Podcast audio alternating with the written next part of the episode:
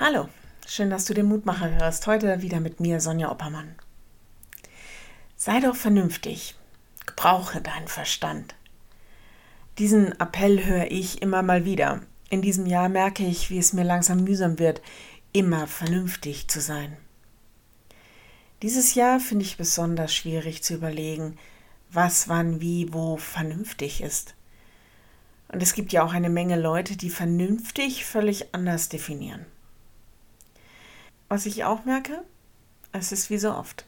Der Verstand, die Vernunft sagt das eine und das Herz sagt etwas völlig anderes. Ein riesiges Dilemma, in dem wir uns schon so lange befinden. Zwischen Können und Wollen, zwischen Herz und Verstand, zwischen Ideal und Wirklichkeit. Der Lehrtext bringt eine Seite in mir zum Klingen, die vielleicht ein guter Weg sein könnte. Darum umgürtet die Hüften eurer Vernunft, seid nüchtern und hofft ganz und gar auf die Gnade, die auf euch zukommt bei der Offenbarung Jesu Christi. 1. Petrus 1, Vers 13.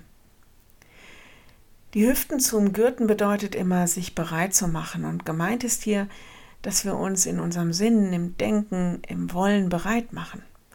Nüchtern sind. Also klar, dass wir bei all dem ganz und gar auf die Gnade Gottes bauen. Ein Gott, der wiederkommt. Und ein Gott, der sich offenbaren wird als Herr der Herrlichkeit.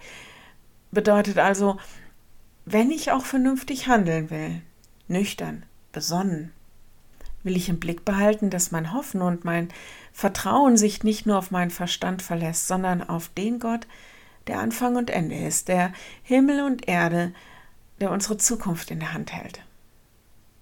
Wenn du magst, dann bete doch noch mit mir. Lieber Herr, es fällt uns zunehmend schwer, vernünftig zu sein und geduldig. Und noch schwerer fällt es uns, wenn wir von Angst und Sorge zerfressen sind. Wir bitten dich, dass du uns einen guten Blick schenkst für unseren Alltag, dass du uns einen guten Blick für unsere Lebenssituation schenkst und dass wir dann tun, was vernünftig ist und bei allem, was wir nicht in der Hand haben, da halte du uns in deiner Hand. Stärke in uns das Vertrauen in deine Größe und Macht. Lass uns an dich glauben und hoffen, dass du uns alle zum Ziel bringst. Amen.